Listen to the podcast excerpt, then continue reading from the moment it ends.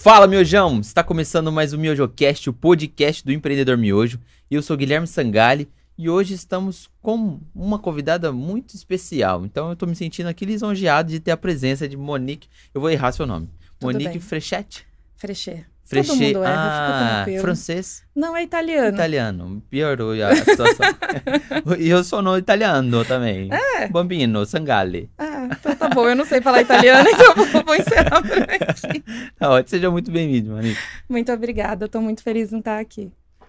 Hoje, galera, a gente vai falar muito sobre. é, a, a Monique é secretária do Desenvolvimento Econômico, Transporte, Turismo e Trabalho. Inovação. Trabalho, Turismo, Turismo, e inovação. inovação. Ainda tem. É coordenadora do. Da Câmara Temática Desenvolvimento Econômico aqui da região metropolitana de Campinas pela Gencamp. Muito. É muita coisa que eu, eu estudei e eu falei, não posso errar. E a, a gente se esquece alguma pelo caminho. E como você dá conta de tudo isso, mulher? Você faz tudo isso, um monte de gente. E como que tem sido essa, essa sua vida assim ativa com todos esses cargos? Ah, são responsabilidades, né? Aham. Antes de serem cargos, são, são responsabilidades. E eu só faço isso porque eu tenho uma equipe fantástica por trás. A gente não faz nada sozinho. Quanto melhor a equipe, melhor o resultado das ações. Eles querem me matar toda vez que eu assumo uma responsabilidade nova. Toda vez que eu chego, eles estão, o que, que você abraçou agora? Eu falo, ah, abracei tal coisa. Mas sou muito abençoada com essa equipe e com colegas no governo que também me ajudam a realizar tudo e eu os ajudo e nós todos trabalhamos para o mandato do prefeito sair como a população espera para aquilo que a, po- a população votou, né? Então é, é com uma equipe boa e é com algo que é muito difícil para todo mundo, que é delegar tarefas Exatamente. e confiar. E a gente vai falar muito sobre isso, porque é, ninguém consegue fazer nada sozinho, né? Precisa de pessoas e às vezes que comprem a sua ideia. Então a gente vai falar muito sobre isso. Vamos segurar a audiência agora. Pessoal, deixa o like, se inscreva no canal se você tá vindo aqui pela Monique. é, e não conhece esse canal, a gente fala muito sobre empreendedorismo, sobre bastidores da vida real que acontece é, sobre os, atrás do CNPJ, dos glamurosos CNPJs. Então, é, nesse, nesse canal aqui a gente fala muito a verdade nua e crua de como tudo aconteceu e a gente vai conhecer um pouco também da história é, dos bastidores da, da Monique ali. É, Monique, você é, cursou direito com qual objetivo ali? Quando você, menina ali, o que, que você sonhava? Se eu quero ser juíza, eu quero. Como que era a sua, Ah, sua mentalidade ali? disso. Na verdade, eu queria ser atriz, né? Nossa, que tá que diferente. Minha paixão sempre foi o teatro. Me Uhum. dedicava muito a isso na adolescência. Era minha, meu, minha primeira opção de curso. Mas aí, por uma pressão familiar que todos nós conhecemos bem, né? Aham. Vai morrer de fome!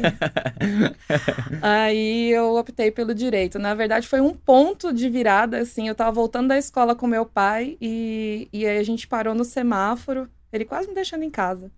Aí tinha um pessoal vestido de clown no, no semáforo e Aham. o cara se aproximou da, da janela do carro e falou assim: tio, eu faço artes cênicas e a gente tá levantando dinheiro para fazer uma peça. Aham. Você pode ajudar a gente e tal, não sei o que. Aí meu pai pegou lá, deu um dinheiro pro cara, fechou o vidro e falou assim: É isso que você quer pra sua vida? Aí você fala, droga, mas. Aí assim, é claro que eu sabia que não era só aquele o mundo do teatro. Sim. Mas na minha maturidade da época que eu tinha 17 anos, eu não soube argumentar com a minha família e vender o sonho de que eu conseguiria fazer dinheiro fazendo teatro. Aham. Então eu cedi a pressão e fui fazer direito, que era a minha segunda opção de carreira. Seus pais eram, eram formados já e, e queria que você estivesse parecido? É, por incrível que pareça, não. Meu pai é engenheiro, minha mãe é psicóloga. Ah, Psicóloga não, tera- ela é terapeuta. Aham. E não tem ninguém, assim, na família não tenho nenhum advogado, assim, direto, e nem na gestão pública. Então, eu acho que eu sou um pouco rebelde. Isso é muito legal, porque você foi bem sucedida numa coisa é, além daquilo que você, é, você sonhava em fazer aquilo, e ainda você conseguiu é, disruptar isso e ainda ser bem sucedida. Uhum. E como que entrou, você chegou, é, é, concluiu o curso e chegou a advogar? Advogar? Não, eu não, eu não fui para advocacia.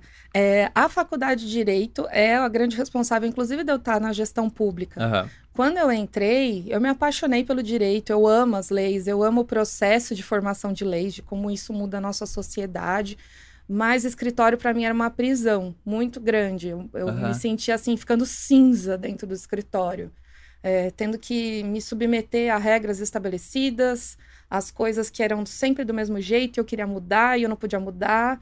É, e aí eu fui perdendo o tesão de advogar, assim. Sim. É, é claro que hoje eu entendo é, como eu poderia transformar advogando. Mas Uhum. naquela época eu não tinha maturidade para entender isso e aí eu escorreguei para a vida política estudantil dentro do centro acadêmico da Atlética e de outras instituições políticas dentro da faculdade que aí foram me levando para um Aham. ativismo é, dentro do movimento estudantil e aí eu fui de cabeça assim. Ah, então você, dentro da universidade ali, você começou a se infiltrar e quando você viu, você tava.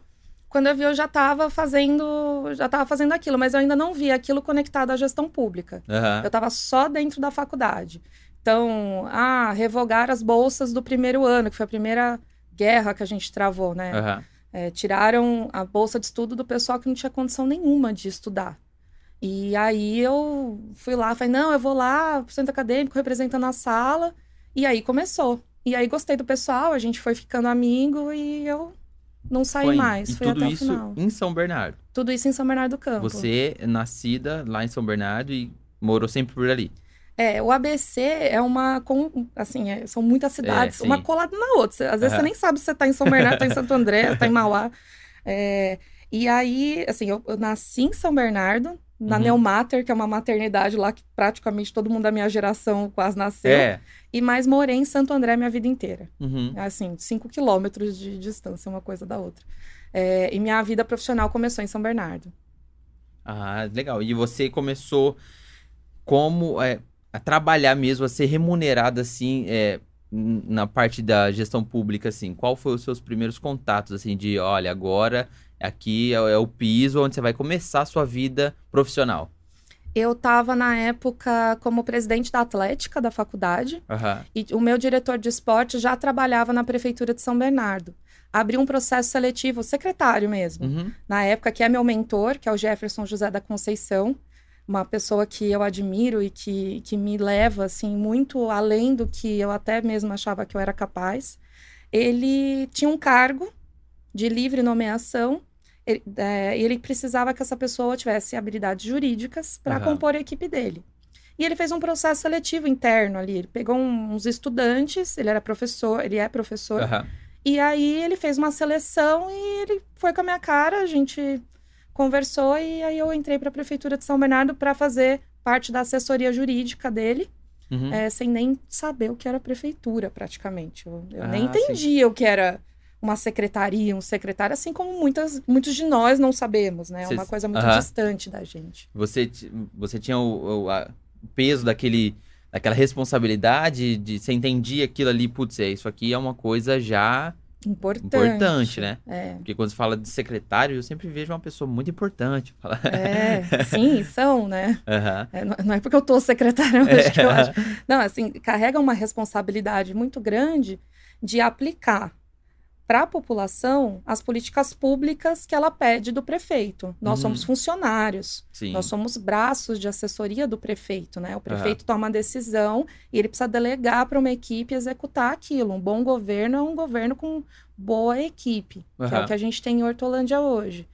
E, e aí eu fui entendendo qual era o papel da secretaria e eu já entrei para a Secretaria de Desenvolvimento Econômico, Trabalho e Turismo de São Bernardo. Ah, então já desde a- do, do início ali você já vem é, nesse, nesse, nessa parte, nesse setor ali que, de desenvolvimento. Você Uhum. sempre, com certeza, fosse para você estar dentro da Atlética ali, pleiteando as coisas ali, com certeza já tem uma personalidade de inovação, de querer as coisas que façam acontecer, uma poder de autoridade, talvez, de voz, de pedir, de saber Uhum. negociar. É, eles E aí? chamavam de corneteira mesmo. É, eu dei nomes bonitos ainda. e você, como você foi parar? Eu vi que um pouco da sua história, você foi parar em Guarulhos um tempo, uma mega de uma cidade lá, e, e chegou a Uhum. trabalhar é, dentro, na- como gestão pública em Guarulhos também. Trabalhei. É, quando acabou a administração em São Bernardo, em 2016, é, eu, na- em São Bernardo, eu fiz um, um projeto, eu fiz não, eu implantei um projeto a pedido do secretário que é o Via Rápida Empresa, que é um sistema que hoje a gente abre as empresas e emite alvará. É um, é Uhum. um sistema estadual. É, e Guarulhos tinha como meta ser a primeira cidade daquele novo mandato. Então, dentre todos os 600 e tralalá municípios de São Paulo, tinha que ser a primeira cidade a implantar no ano. Uhum. Era uma meta política, né? O prefeito se comprometeu a isso. E aí eles foram na junta comercial do estado de São Paulo perguntar quem é que poderia ajudar nisso para eles contratarem. Aham. E aí chegaram em mim. Me ligaram e falaram assim: Ó, Monique, a gente tá aqui querendo implantar o Via Rápido, você pode vir aqui conversar? E aí eu fui, e aí minha vida mudou muito, assim, Porque demais. é uma mega de uma, é, de uma negociação ali de uma cidade muito desenvolvida ali, com mais de um milhão e tralalá de, de habitantes. de habitantes ali. Então, é, é muita coisa, você tinha que aprender muita coisa também, muito rápido. Ou, ou É. não, você foi chegando, ah, os bastidores, só pega aquilo ali, faz aquilo ali, ou você já chegou com uma responsabilidade grande? É, eu sou muito intensa, então eu sempre chego meio. Pé na porta. É, eu tô aprendendo a, a- a medir isso. Em Hortolândia eu aprendi a medir isso, mas em Guarulhos eu já não, não sabia, não. É, não é tanto pelo porte da cidade. Aham. E isso eu aprendi na gestão pública. Não é o porte da cidade, é a mentalidade das pessoas. Uhum. E quando eu fui para Guarulhos, eu tive a felicidade de encontrar um secretário que tinha vindo do Vale do Silício, que é o Rodrigo Barros, da, da Boali. Uhum. Antes era a sala de creations, hoje a franquia chama Boali, que é aquelas saladas que você monta lá, tipo espoleto. E o Rodrigo é um cara, assim, fora da curva. É, e aí eu expliquei para ele como que era o processo de implantação do VRE, ele entendeu o que precisava ser feito e saiu da sala. Aí na hora eu olhei assim e falei, bom, eles só queriam saber, né? Então, Aham.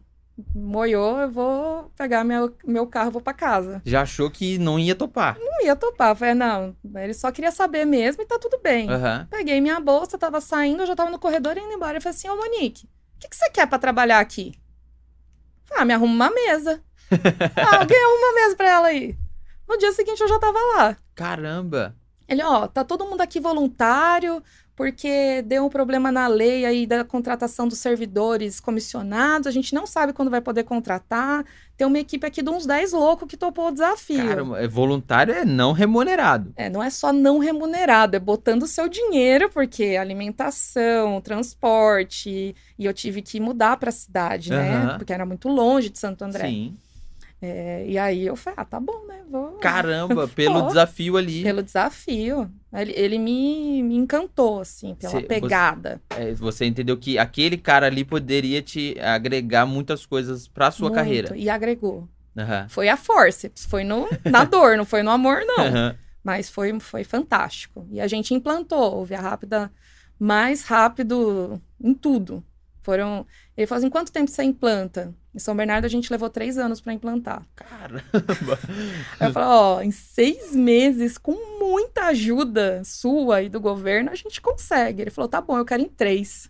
Nossa. Meu, de graça, em três. Esse cara é maluco. Não vai dormir. A gente fez em 60 dias. Nossa. Mas é isso, sem dormir. Saindo da prefeitura duas horas da manhã, voltando às oito e. E como Embora. funciona isso? Porque é, para nós empreendedores que são é, talvez o cabeça, a gente paga e, e o negócio é, é implantado pra gente. Para vocês ali no, da- do servidor público, tem que convencer muita gente para liberar talvez uma verba para ver se aquela empresa ela tá autorizada, se não tem nenhum vínculo com ninguém, É. para saber se alguém está sendo beneficiado. Como que funciona esse processo ali de você é, viu, ah, ah, isso aqui vai mudar a cidade, isso aqui vai, vai melhorar muito a vida até implantar isso para começar a funcionar.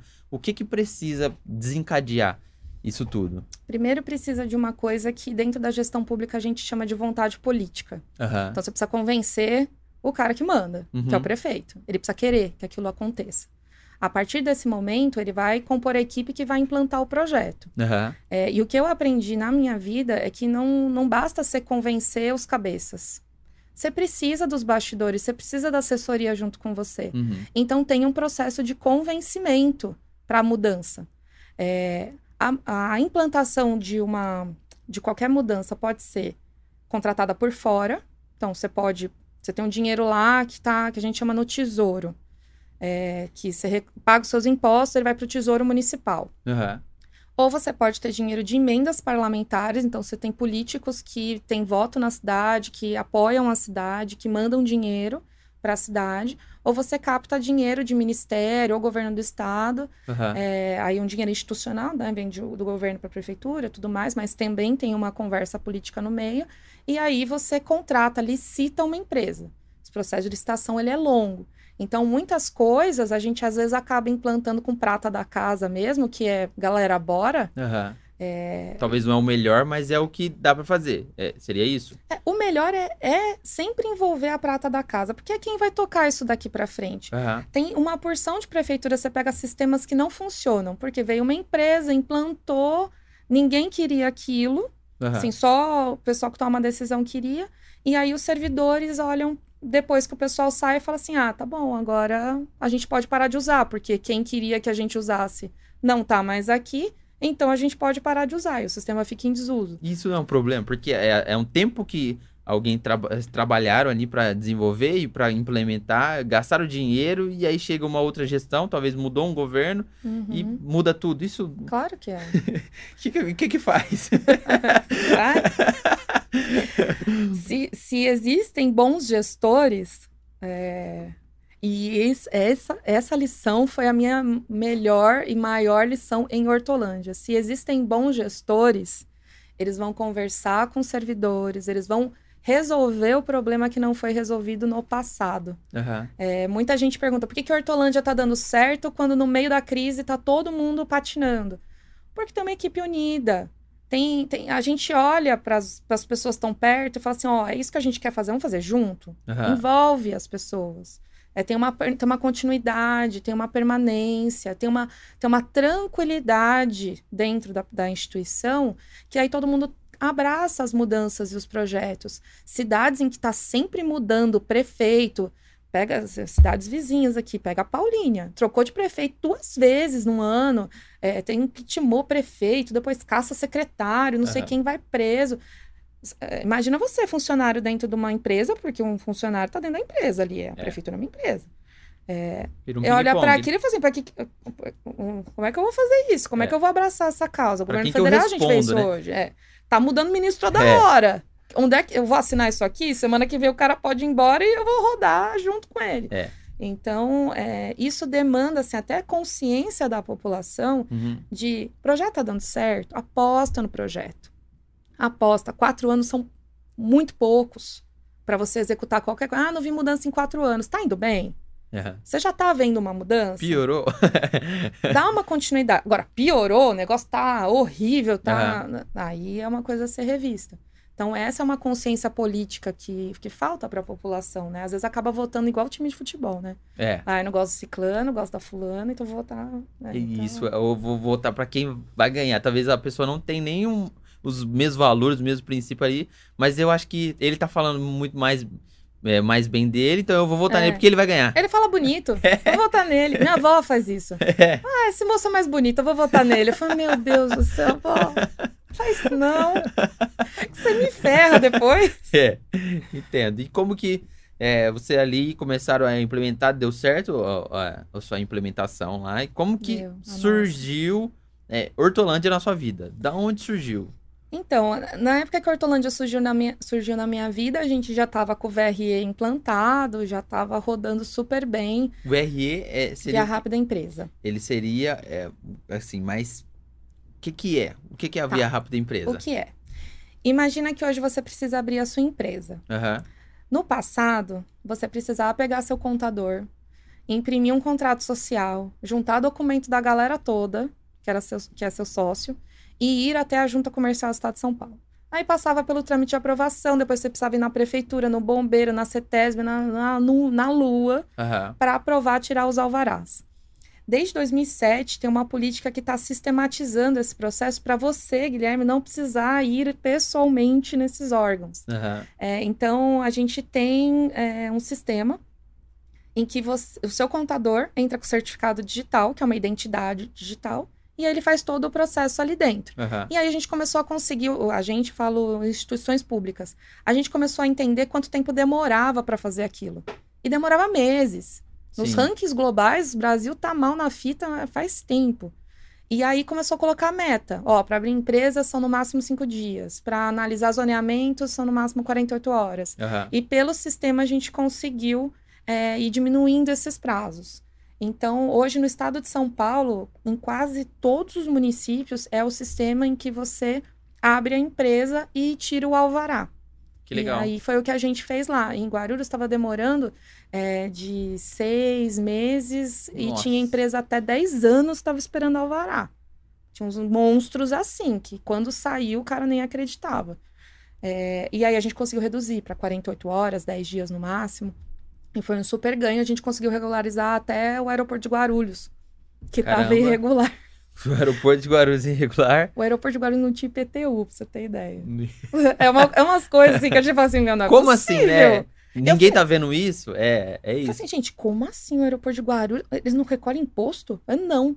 Como assim? Eu, não, porque era uma área do Ministério da Guerra, lá atrás, depois passou pro município, ninguém conseguiu regularizar tal. E aí Uhum. começou uma operação é, aeroporto em ordem. Uhum. E aí o Departamento de Assuntos Aeroportuários dentro da prefeitura cuidou disso junto com a gente e regularizou. Então, quando o VRE, Via Rápida Empresa, estava implantado, rodando bonitinho, os piores problemas já tinham passado, é, eu fui para outro projeto que era de empreendedorismo, que era o Aprende, era apoio regionalizado ao empreendedor. Aham. E aí eu estava no começo da implantação do Aprende, o Ângelo Perugini, que era o prefeito de Hortolândia à época, é, ficou sabendo do meu trabalho, o secretário de governo, o Cafu, é, já estava analisando algumas coisas que a gente estava fazendo em Guarulhos, me chamaram para uma conversa e aí eu vim de Malicuia. Caramba, assim mesmo, desafio. Vamos para pro interior. Porque, queira ou não, você tava ali na, no, no núcleo de São Uhum. Paulo ali. E ah, recebi uma proposta, os, os cabeças quer, me querem no interior e Uhum. vou para aceito o desafio. Foi bem assim. É, para mim foi muito. Assim, foi, foi difícil tomar essa decisão, porque eu estava muito comprometida com o projeto. é, mas também muito comprometida com o meu crescimento. E eu sabia que isso ia, ia ser muito importante para minha carreira. Aham.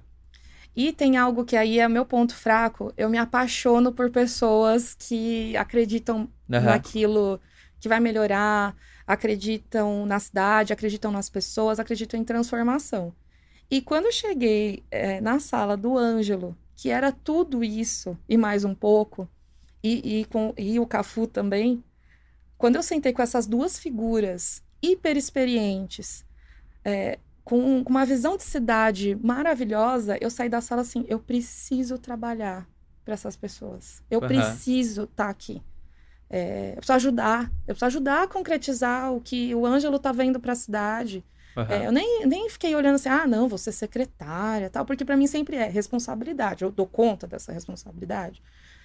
E aí eu refleti, conversei com a minha família, conversei com o meu mentor e vim. Você não conhecia Hortolândia, nada. Não. Não tinha, nunca tinha visto. Ninguém nem falou, cuidado que lá é. Então. Sempre tem um caso, uma história, né? Depois que eu vim, sim, e foi muito curioso, porque eu vim, né? Porque entraram em contato comigo, era umas 5, 6 horas da tarde, uma quinta. Seis e meia da manhã eu tava aqui em Hortolândia na sexta. E, e aí eu entrei e eu me deparei assim, eu entrei ali pelo trevo da MS e eu fui olhando aquela cidade plana, Uhum. iluminada, com a via larga, com novos comércios, as pessoas assim andando com saúde na rua. Falei, gente, que cidade é essa? Maravilhosa. Eu fui para Olivia Franceschini, entrei na prefeitura, todo mundo super gentil, da, da recepção a- até o gabinete do prefeito, o pessoal super acolhedor. Falei, gente, eu passei, Onde eu tava? onde é que eu tava? e, e aí, me apaixonei pela cidade já, me apaixonei pelo Anjo, pelo Cafu, Aham. todo mundo, e falei, é pra cá que eu vou, eu, ah, vou mudar pra cá. E aí eu fui conversar com a minha família que mora aqui em Campinas. Aham. E eu falei, Isa, minha prima. Falei, "Ih, é Flower, que a gente, eu chamo ela de Flower.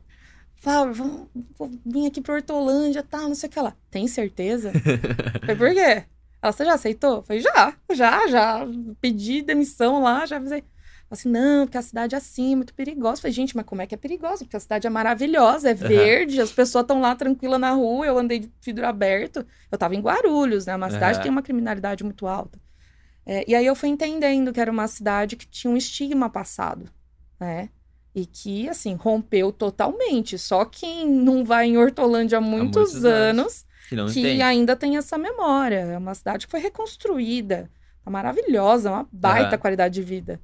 É, então também isso me chamou a atenção. Falei, não, eu preciso ajudar também a quebrar essa, essa Os visão. paradigmas é. que tinha, né? Eu morei em Hortolândia até 2005, assim, é, muito novo lá, e a gente não tinha asfalto lá no, no nosso bairro lá. Então eu lembro que o meu, Uhum. meu pai saía, colocava sacolinha no pé, atravessava até onde Nossa. não tinha asfalto, até o asfalto, para pegar o, o ônibus Aham. e trabalhar. E eu, eu sempre fiquei com aquela visão. Eu tinha 5, 6 anos, então eu, eu sempre olhava assim, meu- minha família era de Sumaré, sempre falava, ah, Hortolândia é isso, Hortolândia é aquilo.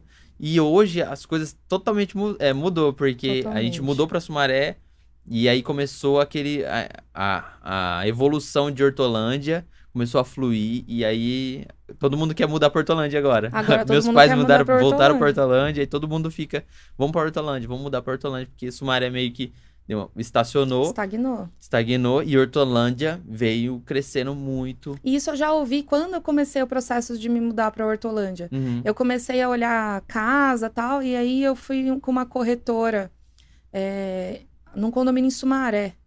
E eu perguntei para ela, falei assim, mas você aconselha eu morar em Hortolândia ou Sumaré? Ela, não, Hortolândia. Aham. Porque lá tem escola, lá o trânsito é bom, lá a cidade tá bonita, a Sumaré parou no tempo tal. Falei, gente, aí eu comecei a entender os movimentos de emancipação, Sim. de como foi esse processo para a cidade. Uhum. E é isso, até as gerações jovens hoje ainda carregam um pouco desse passado, porque a cidade mudou muito rápido. Hortolândia tem 30 anos, eu tenho 34. Quantos anos você tem? Eu tenho 23. Então, você já nasceu em Hortolândia, Aham. né? É, Hortolândia já era cidade quando você nasceu. É, e ela se transformou não tem tanto tempo. Tem, Uhum. tem 20 anos que Hortolândia mudou totalmente. Sim. né? E vem mudando, né? Ela está em constante evolução. Agora na pandemia cresceu um monte. É.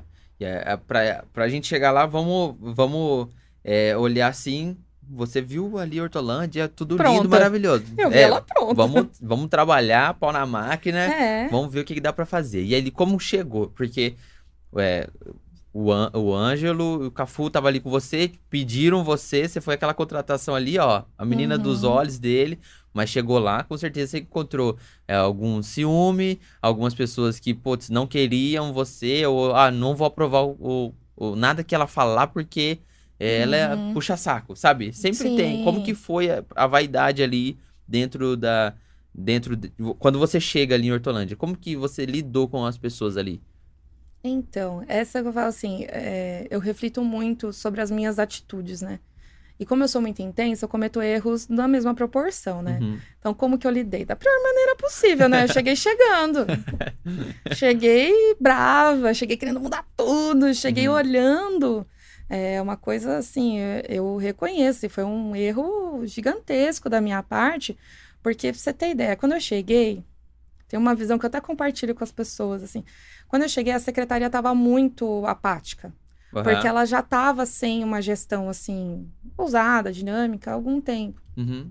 Tinha muitos processos ali de mudança, o pessoal estava muito inseguro, o pessoal estava com muito medo. Quem é que vem? Quem é essa pessoa que está vindo? Ela é de fora da cidade. E aí, ao invés de eu chegar e acolher todo mundo e deixar todo mundo seguro, eu já, querer, já cheguei querendo puxar eles para projeto novo, Uhum. já querendo. Assim, eu não os conquistei primeiro. Eu quis fazer as mudanças, sem eles me conhecerem, né? É, eles foram me conhecendo no processo. E aí teve muito, muito atrito, tudo, mas a gente superou isso. A gente conseguiu superar ao longo do tempo. Claro que eu, é, eu fiz um meia-culpa, que Aham. faço até hoje. Às vezes também piso na bola. Falo, ó, gente, pisei na bola, me perdoa aí, desculpa aí, não tá legal. Todo E mundo erra, né? Todo mundo erra, que essa é uma visão do gestor que é muito antiga, né? Que ele é o todo-poderoso, que ele não erra, que... Sim. A gente erra, a gente erra, a gente é ser humano, eu tô aprendendo um monte. E, e precisei muito da equipe do meu lado, né? Aham. Então o Ângelo, ele sempre fez isso muito comigo. Ele me puxava assim, calma, tem paciência, vai por aqui, por ali. Eu fui aprendendo a ser uma gestora mais maleável Sim. e dar tempo para as pessoas acompanharem também o que, o que eu tava pensando, né? Aham. É, mas dentro do governo eu fui muito bem recebida. Assim, Aham. entre os meus colegas, né? Fui muito bem recebida. Hoje tenho amizade com, com todos, assim, muito tranquilamente. É, alguns são amigos mais íntimos, outros são, são amigos mais de, de trabalho. Uhum. É, e a vaidade, eu tenho um pouco de dificuldade de trabalhar com isso, porque eu tô muito focada em resultado. Sim. Então, às vezes, eu não vejo. Aham. E aí eu paro depois, fico olhando e falo assim, puta, o cara tá bravo. E assim, eu só tava querendo entregar. Aham. Eu só tava querendo entregar o resultado. Aí eu vou lá, converso, tento dar uma puxada no meu freio e. Porque às vezes você passa por cima da autoridade de alguém que aí a pessoa fica assim, pô. É, isso eu sou muito cautelosa. Isso eu não Uhum. faço, não. Eu não passo na autoridade de ninguém. Isso eu aprendi desde pequena em Aham. casa, que a autoridade a gente respeita. Sim. Então, sempre que eu vou fazer alguma coisa, eu converso com todo mundo que tem que conversar. Falo, ó, tá né? E isso, isso é tranquilo. Mas às vezes, assim, a gente ousa em algumas iniciativas é, que algumas pessoas tentaram no passado e não deu certo. Aham. E aí fica o pessoal do contra, sabe? E aí eu também fui aprendendo com essa, com essa postura do Ângelo, e que é uma postura do Zezé hoje como prefeito também, de trazer para perto, de participar junto Uhum. que tem essa transição que a gente está passando hoje, que está muito tranquila. Então, a gente teve um prefeito no passado muito acolhedor, e hoje a gente também tem um prefeito muito acolhedor. acolhedor. E essa visão é passada para a equipe. Aham. Então, tô, tô ainda nesse processo, né? Então, o Zezé também me chama, olha, envolve essa pessoa, traz para perto, participa. Às vezes eu não quero, às vezes eu, fico, "Hum." eu sou meio teimosa. Mas ele tem muita paciência comigo. E aí a gente vai envolvendo as pessoas e as coisas dão certo, né? Ter referências, e isso é muito importante para mim. É, ter boas referências, seguir o exemplo, é muito importante. E quando você tem pessoas assim por perto, fica mais difícil você desviar do caminho, né? Uhum. Então tá sempre lá puxando a orelha, fala, olha pra cá, olha pra lá, e aí eu trago pra perto. Eu, per- eu pergunto a questão das pessoas ali, comportamento de cada um, porque às vezes é, a gente tem que trabalhar em equipe, porque a gente não consegue fazer nada sozinho. Não. Mas às vezes, se você é, não se impor, você fica estagnada. Você para e aí, mesmo que gera ciúmes ou outros, se você, ah, tá bom, você sempre é o seu, tá bom, não, não vamos fazer não. Então, ah, não, se fulano não quer, não vamos fazer. Você não avança, você não evolui e às vezes você se é, acaba com a sua postura ali, a sua personalidade. Você veio pra resolver e você não tá resolvendo. Ah, por quê? Porque você não tá querendo agradar todo mundo e não agrada, não tem jeito. Uh-uh. E como que você viu? É um cenário político, assim, queira ou não, temos é, muitos homens envolvidos. Você é, sempre falou sobre a sua ousadia, assim. Uhum. Como que você. Como que era o seu. é, como que ah, os homens, assim, as pessoas viam, pô, é uma mulher, é nova demais. Alguém torceu o, a- o beiço ali pra lá, pra cá. Uhum. Você sofreu alguma questão assim, tipo, putz, é, se eu fosse um, um homem aqui, daria. Isso aqui aprovaria ou não? Ou aquele preconceito por você ser uma mulher? Você chegou a, a passar por isso alguma vez? Já, já. É claro que aqui eu tô falando de todas as minhas boas referências como chefes, né? Uhum. Mas eu já tive chefes que. Hoje eu tava refletindo de manhã sobre isso. Meu primeiro estágio é, foi num, num escritório de advocacia lá no Itaim. E eu lembro que sempre que eles iam receber um, um cliente, ele falava assim: Monique, você tem que estar muito bonita amanhã. Aí, e eu, na época, nem entendia o que era machismo também. Seguia a cartilha do machismo, é Uhum. claro. E ia lá. Toda de tubinho, cabelo penteado, sapato alto, tal, não sei o que, pra ser o bibelô do escritório. Uhum. É, Depois eu fui entender que isso era um processo muito nocivo pra mim. Eu não era valorizada pela minha inteligência ou pelo, pelo aprendizado que eu tava passando lá. Eu só era uma pessoa bonita pra abrir a porta. Uhum. É, e aí eu fui também entendendo onde que eu gostaria de trabalhar ou não, né? É, dentro do processo da gestão pública, a gestão pública, ela é muito machista, Aham. né? Pensa, são núcleos de poder da sociedade. E isso, historicamente, ficou na mão de homens. Sim. É, então, o machismo não tá só no homem, ele tá na mulher também e Uhum. precisa ser rompido, né? Eu já perdi as contas de quantas vezes durante a reunião é, eu sou interrompida. A pessoa pergunta as coisas para mim, ela não me deixa responder, ela responde Aham. e não me deixa falar depois. Mesmo eu estando no cargo de secretária e a pessoa estando em outro cargo é, hierarquicamente Abaixo. abaixo, ela não me respeita. Uhum. Agora, basta um homem começar a falar que a pessoa para de falar. É muito automático Sim. isso. E como que a gente lida com isso? A gente se une como mulheres, né? Eu tenho parceiraças Aham. dentro do trabalho. Hoje, inclusive, contei com a ajuda de uma, de uma dessas pessoas, que na hora que ela viu que eu estava sendo interrompida, ela se colocou, Aham. né? E que a Silvânia, maravilhosa, secretária de junta de governo, minha paixão, ela se colocou e ela se impôs, para eu não Uhum. ter que me impor. Que ela viu, né? E aí a pessoa deu uma recuada e aí eu consegui entrar. Então tem isso um pouquinho também da união entre as mulheres, porque a gente precisa ensinar também para os homens o que eles estão fazendo que não é legal com a Sim, gente, sim. né? É, mas claro, fa- o fato da idade no começo pegava muito. Hoje não, porque eu já consegui mostrar o resultado do trabalho que eu consigo entregar com a equipe. é, eu, cons eu consigo mostrar assim que eu não vou desistir do desafio. Eu não vou me assustar, eu não sou uma menina assustada. Eu vou persistir até Sim. dar o resultado. Eu posso errar 15 vezes, mas eu vou lutar até acertar. É- é- a entrega para mim é mais importante que tudo. E, e isso amenizou essa coisa da menina, que é um fator. A Aham. juventude é um fator de preconceito.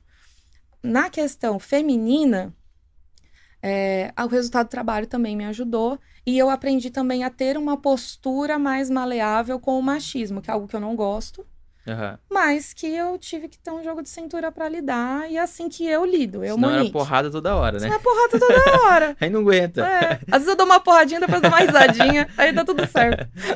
Você é, já começou como secretária e o que basicamente a secretária de Desenvolvimento Econômico, Não, Trabalho, Turismo, né? Inovação, o E que, que outros. faz? E outros, é. e outros O assuntos. que que você faz é, e o que você mais gosta de fazer?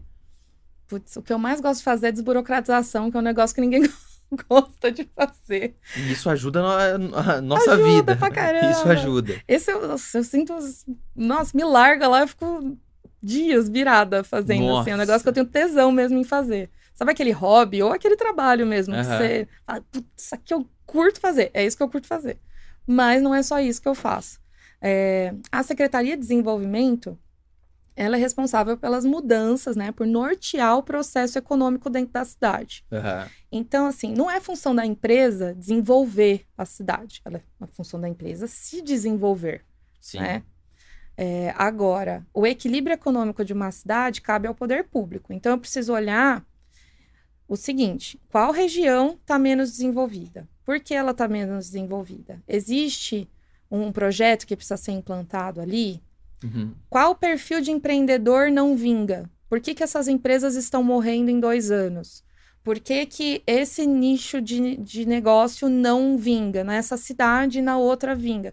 Esses são Uhum. os problemas que a gestão pública precisa entender para destravar o empreendedorismo local. Aham. Né? Então, desburocratização é um ponto. Sim. Ah, aqui nenhuma empresa grande tá, tá conseguindo prosperar porque ela não consegue fazer contrato com multinacional, porque ela não consegue tirar o alvará. Pô, então vamos olhar para isso aqui dentro, por que que tá demorando, tal, e aí a gente resolve esse processo lá dentro. Pandemia. O pessoal não tem dinheiro em caixa. Uhum. Pandemia aconteceu assim. Você dormiu terça, tava tudo normal, na quarta tá todo mundo ferrado. Lascado. Todo, todo mundo, mundo fechado. desesperado Desesperado. atrás de crédito, atrás de brigar, atrás de fazer manifestação, atrás de resistir, atrás de um monte de coisa. Aham. Mas foi uma mudança muito brusca, né? Que depois que eu entendi que também era uma coisa que eu fazia. Quando eu comentei assim, um erro que eu cometi, eu, eu fui de pandemia. Assim, eu cheguei num dia e queria mudar tudo no outro. Não é, não é assim, É, né? Mas a pandemia não teve dó de ninguém. exatamente. E aí a gente tava lá na secretaria, falei, a gente precisa entender esse processo antes que todo mundo.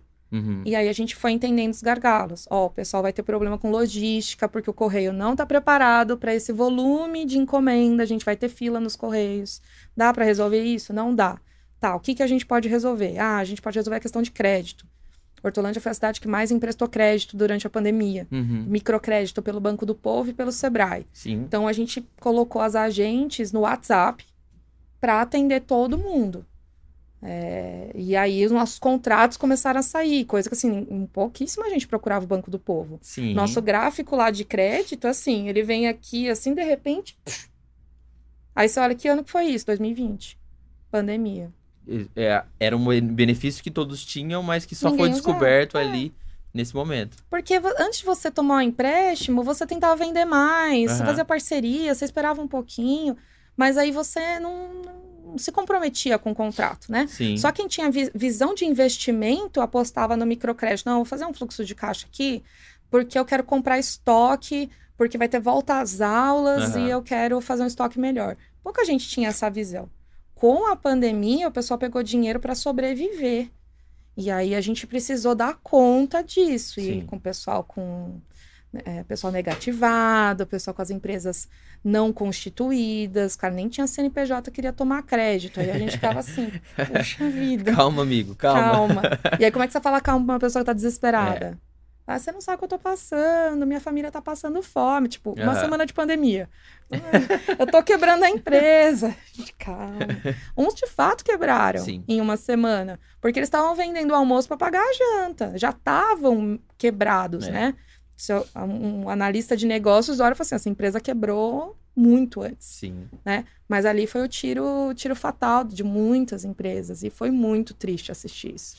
Foi muito duro pra gente. Porque era a secretaria que só falava de coisa boa. Só projeto bacana. Só festa, é. festival gastronômico, turismo industrial, empresa nova para a cidade, um monte de coisa bacana, que esse é o papel da secretaria, né? Sim. De repente a gente virou o braço de acolhimento de todos esses empreendedores.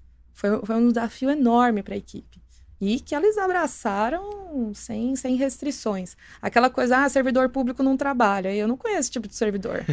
No desenvolvimento econômico, eu nunca vi esse tipo de servidor, uhum. porque eles trabalham com celular próprio, veículo próprio, fora de horário. Uhum. Todos eles, todos eles. Fazem coisas que não são da função deles. Então, são pessoas maravilhosas. E é nesse, né, nessa gestão pública que eu acredito que esse governo acredita. Você acha que, é, você falou sobre é, o Banco do Povo e o Sebrae também, tem muitas coisas que os próprios empreendedores não, não têm informação de que ele pode chegar lá no Sebrae e fazer um curso, ele pode ter, putz, isso aqui mudou. A gente tem pelo menos uns cinco é, empreendedores que veio, vieram aqui e falaram: o, o Sebrae salvou minha vida, o Sebrae ajudou. E tem muita gente que não entende o que faz o Sebrae, sabe? Então, é, é. o que, que você vê, assim, o que, que falta de informação para a cidade, para os empreendedores, assim, é, em questão de crédito, questão de é, in, informações, assim, que possa mudar a vida deles? Uhum. Você acha que é, falta alguma coisa da cidade mostrar para os empreendedores ou falta dos empreendedores ter interesse de ir atrás? As duas coisas.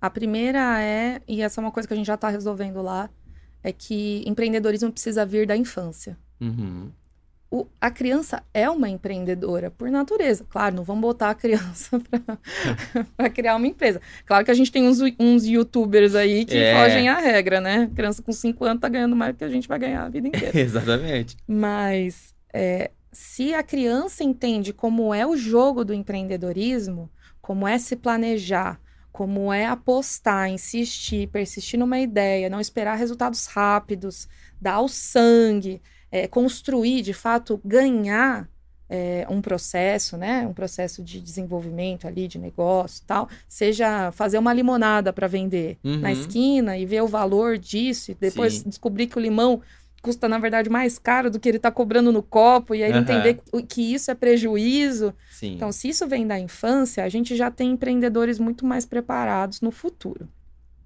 E aí, os jovens empreendedores, é, que é o JEP, do Sebrae, uhum. ele tá vindo para as escolas. Que legal. E, e Hortolândia já abraçou esse projeto, o Sumaré também já abraçou esse projeto, tem vários municípios. O Nilcio Carbar, que é o gerente regional aqui de Campinas, é uma pessoa fantástica e ele luta pra caramba para essas coisas acontecerem.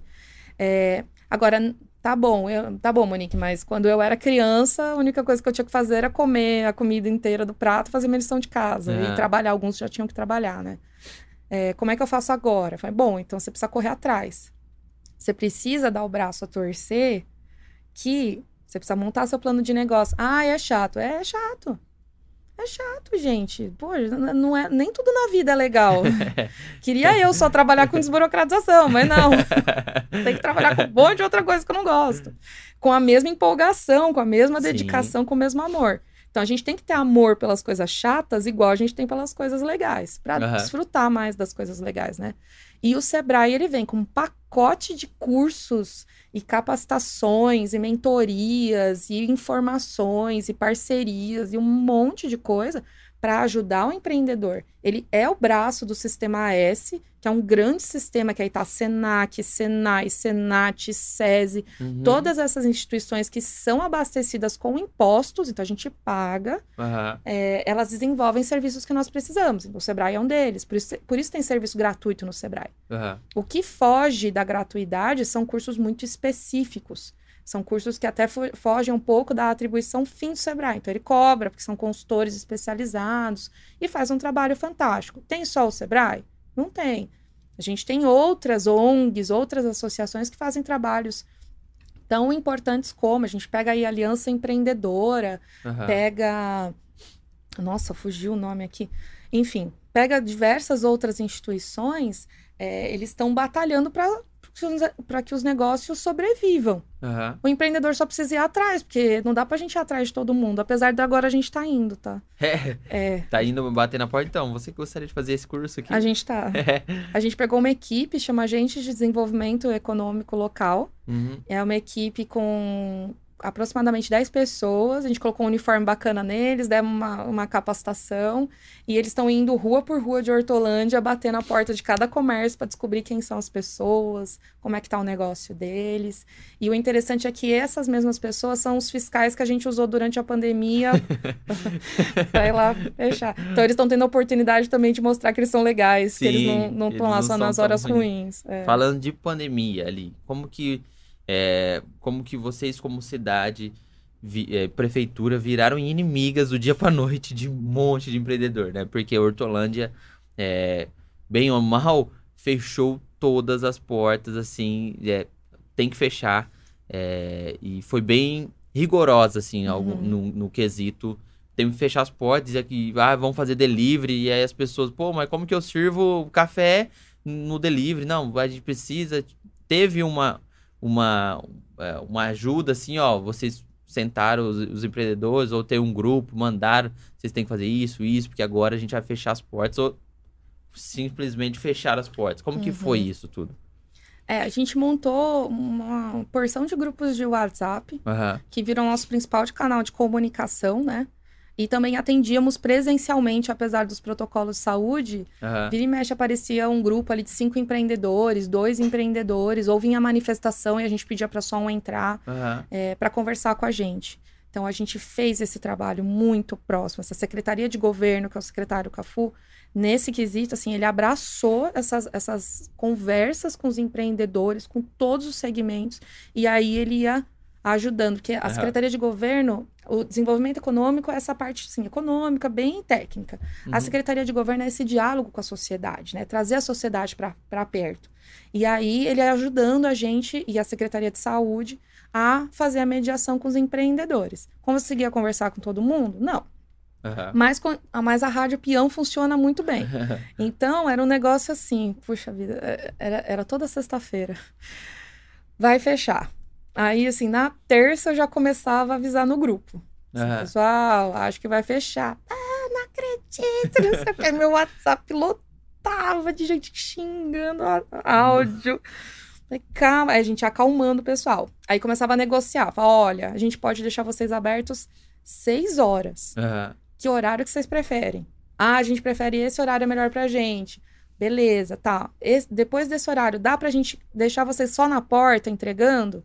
Eles não, assim, não era o ideal, né? Uhum. Não, melhor do que fechar. Então tá bom, aí a gente deixou as portas, eles ficaram de porta meio meia porta, meia porta, né? Entregando. E aí as cidades no, na região começaram a copiar. O Hortolândia saiu na frente. O comitê uhum. Covid foi o primeiro a ser implantado é, né, no, no, estado. Entre Sim. os municípios foi o primeiro.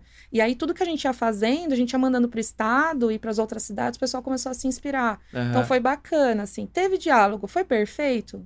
Não dá para agradar todo mundo. Uhum. Mas a gente procurou fazer o melhor que a gente podia devido à situação de vida, né? De vidas Sim. em risco que a gente tinha no momento. E, e, graças a isso, a postura da administração em, em não ser rígida, mas ser correta. Uhum. Muitas vidas foram salvas, né? Infelizmente, a gente perdeu o capitão do barco, né? O Ângelo sucumbiu uhum. ao Covid, foi a nossa maior perda. Sim. É, mas é, é, ele sempre bateu muito nisso de as pessoas em primeiro lugar. Tanto que ele não fez campanha. Ele e o Zezé não fizeram campanha no, no, no ano passado, uhum. né?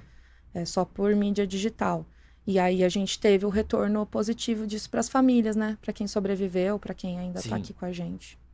E vocês vendo assim, os empreendedores, muitos empreendedores é, travaram aquela, aquela rixa contra o sistema todo, assim. Uhum. Como que até hoje vocês se comunicam, você vê uma, uma, uma melhora na comunicação entre prefeitura e os empreendedores, porque, queira ou não, é, fluiu as coisas, né? É, uhum. Hortolândia chegou a, a, a, se a crescer via negócios e tudo. Hoje, como que é a relação entre prefeitura e os empreendedores em Hortolândia? É aberta como sempre foi, uhum. tá? Não é porque a gente estava lá com a prefeitura fechada trabalhando uhum. por conta da pandemia que não estava aberta. Sempre esteve aberta, ou no WhatsApp, ou numa conversa por telefone, ou a gente indo visitar. Mas agora, como a pandemia está mais tranquila, tem sido uma, pos uma postura da administração começar a trazer esse empreendedor. Quando o Zezé assumiu, a gente perdeu o Ângelo e o Zezé assumiu a administração, teve uma conversa assim, e eu achei extremamente corajosa da parte dele. Pouquíssimos políticos, aliás, eu não conheço nenhum outro prefeito que fez isso, que foi assim, Monique, eu preciso conversar com essas pessoas. Falei, claro, prefeito, a gente, uhum. né? Vamos fazer um vídeo, vamos colocar você no grupo, depois a gente tira tal. Falou assim: não, eu quero conversar com eles presencialmente. Nossa. Foi prefeito. Fui prefeito, mas eu não consigo nem saber o que eles vão te falar ali. Não tem problema, eu quero ouvir. Eu quero saber o que eles passaram. Eu quero entender como é que eu vou ajudar essas pessoas. E a gente começou a trazer, junto com o apoio de outros empresários, cinco empresários, uhum. seis empresários por vez, às vezes um número menor por conta das, das restrições da pandemia, porque no comecinho do ano ainda estava fechando, uhum. né? E até hoje, assim, a gente vai retomar, a gente deu uma interrompida nisso, é, nos últimos, depois que fechou essa última vez, a gente interrompeu um pouquinho, que estava fazendo uma sala de reunião maior para receber essas pessoas. Sim. Foi uma encomenda lá e do, do prefeito, claro. E agora a gente vai voltar a receber em grupos aí de 10 empreendedores por vez. Que legal. Direto com o chefe, assim. Uhum. E, e, pode falar mal da gente, não tem problema não. pode falar, ó, oh, o problema é esse, a Monique falou isso, não tem problema. E aí o pessoal vem, aí ele escuta uhum. e ele encaminha. Ele vê o problema e aí fala, ó, precisa resolver isso, precisa resolver aquilo. Tanto que tem problemas que a gente descobriu que tava, tipo, há 10 anos. Em Hortolândia, uhum. uma rua lá que tava com problema há 10 anos. E o problema não chegava nas mãos certas aí já foi resolvido. E é, é, muito bacana esse contato direto, né? E é a forma como a administração tem trabalhado. Então, se o cara consegue conversar direto com o prefeito, uhum. por que, que ele não vai conversar comigo? Por que ele não vai conversar com o meu diretor, com os assessores da Secretaria de Desenvolvimento, com os agentes de desenvolvimento? Uhum. Estamos de portas abertas. Só não vem quem não quer. Ou chama também isso que é a gente vai. Isso é, isso é bem interessante. Queira ou não, nós somos minorias na cidade, né? Uhum. Os empresários, assim, nós somos minorias, mas que é, é o setor que emprega muita gente. Então, a uhum. gente vê é, o setor público, a prefeitura, assim, os, o prefeito preocupado em, em uhum. ouvir uhum. E, partilhar desse, dessas dificuldades. Isso é, é uhum. interessante. Porque, queira ou não, eles estão. Eles querem estar no, na, nas escolas, querem estar no, na, nos UPAs que estão uhum. dificuldade e estão atendendo ali é, os empresários. Eu tava com alguma pergunta aqui na cabeça e me fugiu assim absurdamente. Por isso você tá falando. É. Qual, ah, lembrei. É. Qual que é a importância das empresas para a cidade de Hortolândia? Total. Total, foi o que você acabou de dizer.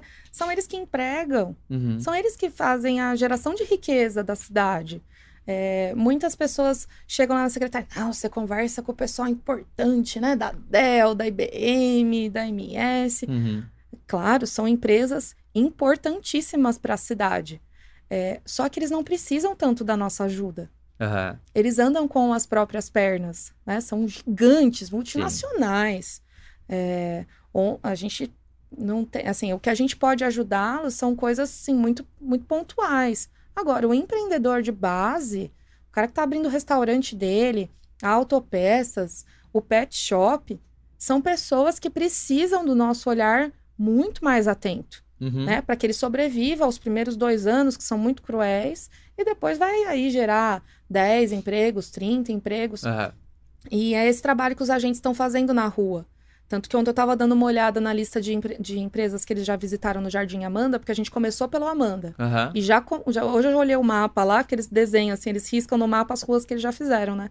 A gente já fez 80% do Amanda. Caramba, do Amanda, hein? Do Amanda. Falei, vamos começar pelo mais difícil, é. vamos pro Amanda. E agora tá faltando só as avenidas principais uhum. e um pouquinho do bairro, assim, das ruas menores.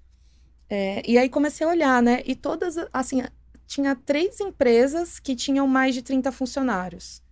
Todas as outras, é, a gente visitou 180 empresas. Uhum. Todas as outras, no máximo cinco funcionários. Então, assim, não são minoria, são a maioria. Uhum. E a gente precisa olhar para eles, entender o que é que a gente precisa criar em política pública uhum. para esse pessoal se beneficiar e dar um salto. A gente fez isso com o Sabores de Hortolândia em 2018. É, quando a gente chegou, assim, quando eu cheguei lá na secretaria, a gente uniu a equipe, depois do meu processo meio complicado, a gente uniu todo mundo. Falei, então, por que, que todo mundo fala que em Hortolândia não tem lugar para comer?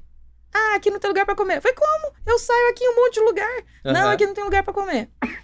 Falei, gente, as pessoas não conhecem. Vamos montar um guia? Coisa básica. Vamos uhum. montar um guia? Aí fui falar com o pessoal que já fazia um trabalho parecido na cidade, que foi aí que a gente entrou no negócio da vaidade, né? Uhum. Ah, vocês vão fazer o mesmo serviço. Não, vamos, a gente quer fazer gratuito para ajudar vocês. Tal. Uhum. Depois eles vieram junto com a gente. É, e aí a gente pegou uma porção de restaurante, na primeira edição foi 50, na segunda já bateu 160 no guia, uhum. é, e tudo pequenininho, e fizemos um guia. Um guia impresso, um guia digital, e aí o pessoal começou a comer na cidade e falar sobre isso. E a gente foi pra rua para visitar, então todo dia tinha story de eu comendo em algum lugar. Que eu odiava. gente, a coisa que eu mais odeio é me fotografar comendo. E eu fui engordando para ajudar. Mas tava tudo muito bom. É. Pelo menos. Eu isso. falei, depois a gente faz um circuito academias, né? É, isso aí. Tá eu poder emagrecer. E, e aí virou um grande sucesso o, o projeto. A gente retoma agora depois da pandemia os uhum. sabores. E aí deu luz, deu visibilidade para esse pessoal que já estava lutando há muito tempo, só que sem esse olhar mais carinhoso Sim. da administração. E como que vocês viram é, sair assim a Hortolândia como uma, uma das cidades que mais se desenvolveram assim no, no país nessa questão de negócios e business uhum. mesmo, assim. Como... Eu posso falar palavrão aqui? Pode, fica à vontade. Nossa, na hora que saiu o ranking né, da, da exame, nossa, eu olhei e falei assim, chupa. é, olha Hortolândia aqui. Quem é que tá em primeiro lugar? Quem é que tá em segundo? Sim. Chupa mundo. Por conta disso, né? Ai, Hortolândia é isso. Hortolândia... Aqui, Hortolândia é. no ranking. Olha que cidade maravilhosa, 100% LED, com um parque industrial super sustentado, resiliente, uma baita economia. O que, uhum. que tem que falar de Hortolândia? Vocês estão tudo de do, dor no cotovelo da cidade. Eu, é. sou, eu, eu abraço mesmo, eu fiz da caminho. Uhum. É, Posso porque... não ser nascida, mas abracei como se fosse. Porque foi um baque, porque aí... É os pé vermelho virou os é, primeiros, né? Melhor Puta. cidade para se fazer investimento. Uhum. É fantástico. E isso assim, ai, tá, falando porque é trabalho da prefeitura. Não, isso não é trabalho da prefeitura. A gente só juntou os dados e mandou. Uhum. Quem fez isso é quem acredita na cidade desde a época do pé vermelho. Uhum. Desde a época que ninguém queria investir na cidade, que fala, ah, você vai abrir um restaurante em Hortolândia. Sim, são essas pessoas as responsáveis. Sim. E os gestores que souberam usar os impostos em benefício da população. Às vezes eu fico falando assim, fico falando dos prefeitos, né, chefe? assim, poxa, mas são as pessoas que estão canetando a coisa boa para a uhum. cidade. Uhum. É, a gente tem tantos exemplos ruins na política. Então, assim, faço questão de falar. Trabalho, sim, pra gente muito boa, pra gente humana, gente que ama a cidade. Uhum. Ama além das dificuldades, que, que deixa de dormir, deixa de ficar com família, que sacrifica muitas coisas importantes que não vão voltar, uhum. né? Você pega Ângelo, sai ficou a vida dele inteirinha pra Hortolândia. Agora que ele ia começar, né, ficar um pouquinho mais tranquilo. Uhum. Queria ficar mais tranquilo, não tá mais aqui com a gente. Uhum. O Zezé, que estava na Secretaria de Meio Ambiente, de repente veio para substituir um prefeito muito bem avaliado, com uma baita responsabilidade, formou equipe, trouxe o pessoal para perto, tá aí encarando isso de uma forma corajosa.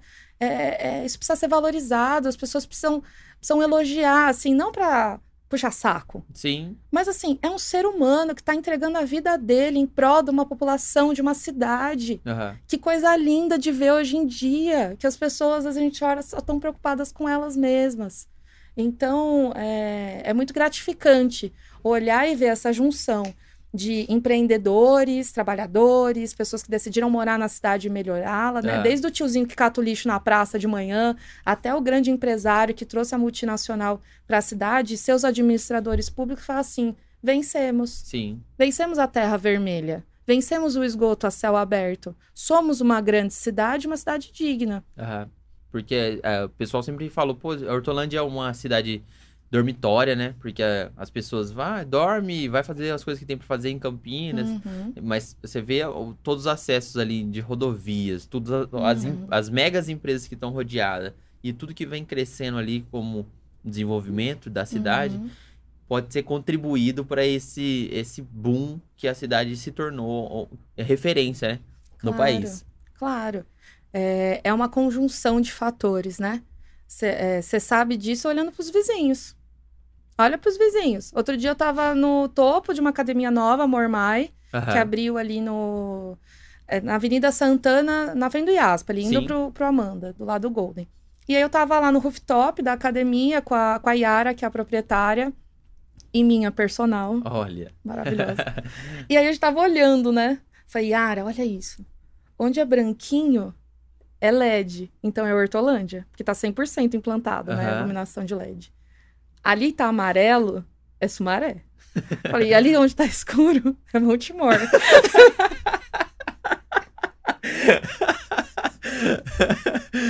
É fato, um não monte de é. gente tá brava comigo agora. Mas, mas assim, é fato. Sim. Então, isso são decisões de administração de cidade. Aham. A cidade é a nossa empresa, né? A gente Aham. precisa administrar isso. Assim como o empreendedor é responsável pelo empreendimento dele. É claro que tem fatores logísticos, de território, tudo que, que ajudam. Aham. Mas são boas pessoas cuidando de outras pessoas que fazem essa diferença, né? É, eu, eu comecei a pedalar, eu morava em Sumaré, comecei a pedalar, e aí eu comecei a pedalar em Sumaré, eu não tava dando muita conta. Aí eu comecei Uhum. a pedalar em Hortolândia, porque era mais branquinho. É. E quando eu ia pedalar em Sumaré, furava meu pneu, porque eu não enxergava muita rua. É fato. Aí É eu postava, que fila fazer. da mãe, prefeito, me ajuda, prefeito. Ah, meu pre- pneu, prefeito. É. Foi, um- foi um, um período Não, complicado. Quando a gente lançou a iluminação de LED, né? A Secretaria de Planejamento e de Obras lançaram a iluminação de LED, a gente recebeu muita reclamação de, de que estava vindo luz dentro de casa. Caramba! É, porque assim, a cortina já não segurava mais, né? Aí a pessoa precisou colocar blackout e tal. porque Caramba. Fora que assim, teve muita rua que antes estava mais escura, então ninguém via que estava muito feia, né?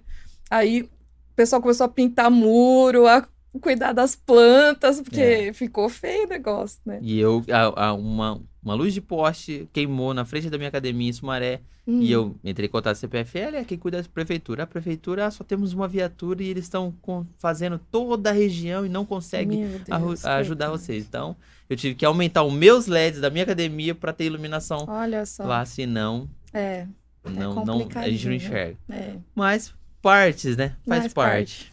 Faz parte. Monique, o que, que você viu como o maior desafio, assim, é, da gestão pública para você, assim? O que, que você acha mais difícil?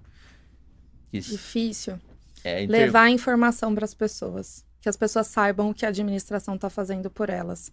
Dói muito em quem é apaixonado pela gestão pública saber o tanto de coisa que está sendo feita em todas as áreas, o quanto tá todo mundo ralando, e aí você vê, tipo, uma crítica vazia. Ah, tá tudo uma porcaria. Tá tudo o quê uma porcaria? Ninguém faz nada. Ninguém faz nada. prefeito, onde tá o prefeito? Ah, Tá trabalhando. Onde tá? Aham. Entra lá no Instagram pra ver onde que ele tá, tá todo dia trabalhando. Então, assim, é... primeiro isso, de levar a informação sempre, assim, mais consolidada, ter a oportunidade de ensinar as pessoas sobre esses processos e tal, que eu acho que são muito importantes, o pessoal não, não gosta muito Aham. tem um pouco de preguiça. E a outra é, até pegando um gancho dessas falas, assim, é saber ouvir as críticas e entender do que que elas são. Porque, ah, tá tudo uma porcaria. Tudo o quê? Assim, Uhum. Eu falei assim, tudo o quê? Mas assim, tudo o quê? Ah, isso, isso e aquilo. Que nem a gente tava brincando um pouquinho mais cedo de como eu conheci um- uma amiga minha, né? Aham. Ah, ela veio reclamar do quê? Do ar-condicionado na UPA. Ela foi pontual na crítica dela. Sim. Estou com a minha avó na UPA e o ar-condicionado está quebrado. Eu sabia como resolver. Aham. Chamei a secretária de saúde na época. Falei, ó, tem esse problema aqui. É pertinente. Tá. Tô passando o BO aí pra você, que eu não sou secretária de saúde. É, e aí foi resolvido. Quando a crítica vem, olha, tem uma árvore na porta da minha casa que eu já pedi a poda, não foi resolvida. Quando o problema vem pontual, o problema vem explicado, é mais fácil para a administração resolver. Aham. Só criticar por criticar, isso cria um, um- isso cria um clima muito ruim na cidade, né? E é uma cidade boa, é Sim. uma cidade tá muito boa. Então aí ela acaba, nem ouve. Assim, eu vou ficar ouvindo. Às vezes parece oposição, Sim. assim, que é aquela oposição burra, né? Criticar por criticar. Sim. Tem que criticar aquilo que precisa ser criticado. E a democracia é feita disso. Já chegou um momento que você falou assim: Meu Deus, não quero mais. Você ali no meio da pandemia, aquela guerra. Vou, não quero mais. Vou pegar meu escritório, vou virar advogado, vou, vou mudar totalmente de ramo, não quero vou mais vender isso. minha arte na vou vender praia. minha- vou, vou cursar arte, arte Artes cênica. cênicas. ah, claro, né? Várias vezes. Várias vezes. Poxa, é, eu tive um, um chefe que me ensinou isso. O Adam, que era meu diretor lá em Guarulhos. Ele falou assim, Monique, você tá sofrendo é porque você tá crescendo. Uhum. Aí, e eu queria morrer quando ele falava isso. Porque "Não você sempre acredito." tava sofrendo. Porque eu sempre tava sofrendo. Hoje eu entendo o quanto eu tava crescendo, Aham. né? E, e aí eu aprendi a abraçar esse processo. Então, toda vez que eu estou na minha cabeça pensando, eu quero largar tudo e ir embora, eu paro e penso, por quê? Ah, porque eu não tô conseguindo convencer as pessoas a abraçar determinada causa. Ah, porque eu não tenho recurso, não tenho orçamento para fazer algo que eu sei que é importante. Ah, por causa disso. disso. E aí eu penso como resolver aquele problema Aham. né? É normal querer jogar tudo pra fora, tudo pro cima. alto. Parece mais fácil. Sim. Fugir parece sempre mais fácil. Mas não é assim que você, se que você constrói as coisas, né? É, então, sim. Sim, mais de uma vez, e às vezes toda semana. Na- no meio da pandemia, eu não, não queria desistir, porque eu sabia o, impor- o quão importante era ficar lá. Mas eu queria jogar meu celular na parede todo dia. Mudar de nome. e aí é, bo- é bom ter bons colegas. Aham. Porque eu entrava na sala, vou falar do Cafu porque eu já falei dele aqui. Entrava na sala do Cafu arrancando os cabelos. Falando, falou isso, falando aquele. Ele, calma, calma nada. Como é que você consegue ficar calmo? Olha o que os caras estão falando. Ele, calma, faz assim, faz assim. Entrava na sala, na sala do Júnior, que é secretário de planejamento. Júnior, os caras estão fazendo. isso aqui." Ele, vamos fazer tal jeito. Aí ele me dava ideia de como Uhum. fazer.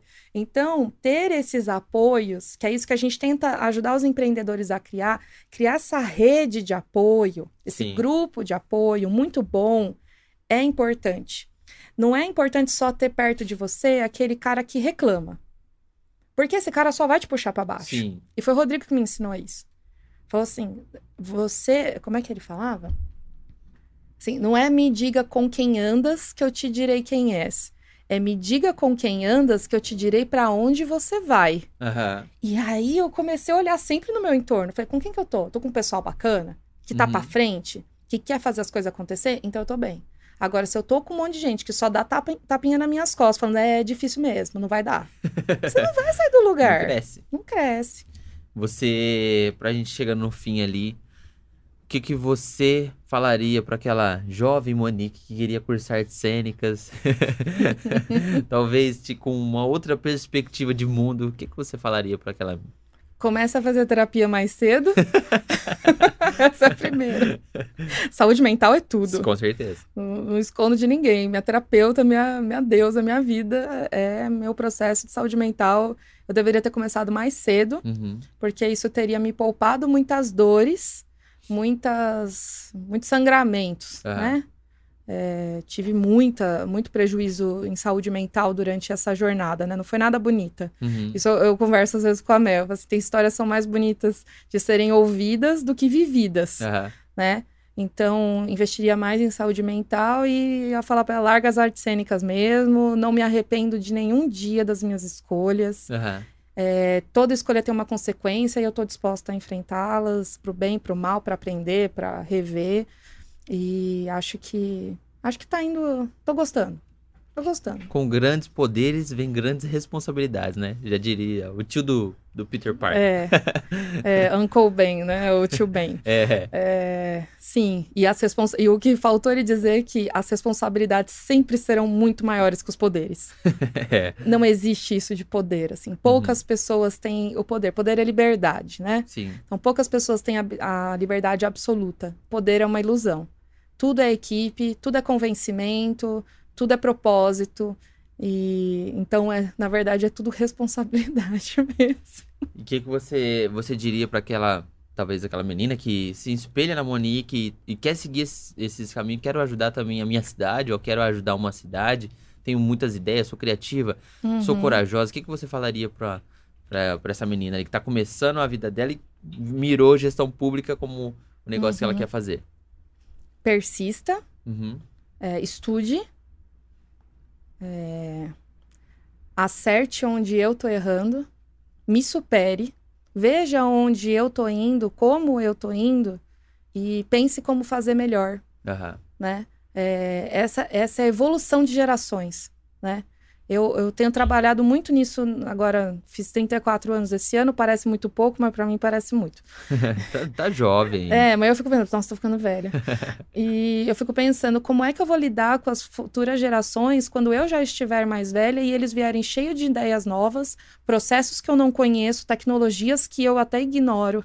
Como é que eu vou lidar com essas pessoas? Então, eu vou lidar com acolhimento, uhum. vou lidar com humildade, vou deixar que eles me ensinem para eu continuar aprendendo também. Uhum. Né? Então, o que eu falo para todas as pessoas, não só as meninas, é, mas para todas as pessoas que querem hum, fazer carreira na gestão pública, é, estudem muito, aprendam sobre cidades e olhem sempre para as pessoas. Uhum. Não olhem tanto para os processos, olhem mais para as pessoas.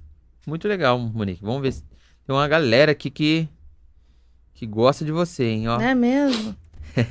Tem até o pessoal. O pessoal que não gosta, então não ficou sabendo aqui, então tá bom. Muita gente, ó. Muita gente aqui, ó. Não fala de Paulina, não, hein? A Vanessa falou. Minha advogada. oh, essa é muito fera. Hortolândia, tu és a maior. É oh, isso é. mesmo, é o hino da cidade. Essa mulher foi a, gest... foi a gestora que está secret... Não entendi. Foi a gestora que essa secretaria já teve. Orgulho de saber que podemos contar com mulheres como você. Os agentes do desenvolvimento estão na rua agora, visitando então, os comércios que abrem somente noite. à noite. É. muito legal, pessoal. Muito obrigado por acompanhar. Monique, muito obrigado por você participar desse, desse programa e contar um pouquinho sobre como que tá funcionando as coisas uhum. em Hortolândia. Parabéns pelo seu trabalho. Obrigada. E mais uma vez, obrigado por estar aqui com a gente. Eu que agradeço a oportunidade. Eu gosto pouco de falar, né? Colocar você e a meu aqui, a gente fica uns... Nossa, a gente fica umas 24 horas aqui falando sem parar, na velocidade da luz, né? Às vezes ela me manda mensagem, fala mais devagar. Falo, tá. Mas obrigada pela oportunidade, pela abertura. É, são poucas pessoas que são como vocês, que assim, dão oportunidade para alguém de um do núcleo até meio tá meio excluído da sociedade. ah, não quero chamar ninguém da prefeitura política, não quero ouvir. É, parabéns pela iniciativa. Obrigado. Obrigada pelo espaço, por deixar a gente falar do nosso mundo. Uhum. É um trabalho que eu tô eu sei que eu tô representando uma equipe. Uma parte eu falei da Monique, a outra parte eu falei como um coletivo. Uhum. E é muito bom poder levar essa informação para as pessoas. E sempre que precisarem, podem contar com a gente lá. A gente está à disposição. Muito obrigado. Olha que eu vou, hein? Manda para Hortolândia. é. Pessoal, se você é, assistiu esse vídeo até aqui, deixa o like, se inscreva no canal. Monique, deixa as suas redes sociais pro pessoal te acompanhar lá, fazer algum post. É o arroba Monique Frechê, é uhum. o, o, Instagram, né, que a gente usa. É, o Frechê F-R-E-S-C-H-E-T. Uhum que foi a primeira coisa que eu aprendi a soletrar na minha vida. E é, pelo celular também eu respondo, pelo WhatsApp. E em breve a gente vai lançar um site próprio da Secretaria de Desenvolvimento Econômico para ajudar nessa coisa da informação. Que legal, vai ter mais informação então o pessoal consultar lá e conseguir achar. Mais facilitado. muito bom. Fazer. Muito bom. Pessoal, muito obrigado por você que acompanhou até aqui, gostou desse conteúdo, manda pra, pra galera, manda pra alguém que fala mal de Hortolândia. Aí, ó, É. minha cidade tá, tá crescendo muito. Aí a gente vai lá tirar Vamos lá satisfação bater com a nele. pessoa. Os Hortolândia é assim, né? Resolve assim. Resolve assim. É, acompanha a gente também lá no Instagram, Miojão Cast. A gente tá soltando os vídeos curtos lá da, da Monique falando mal aí das cidades, com certeza. Muito obrigado por acompanhar a gente até aqui. Mete marcha no foguete e é nóis. Valeu.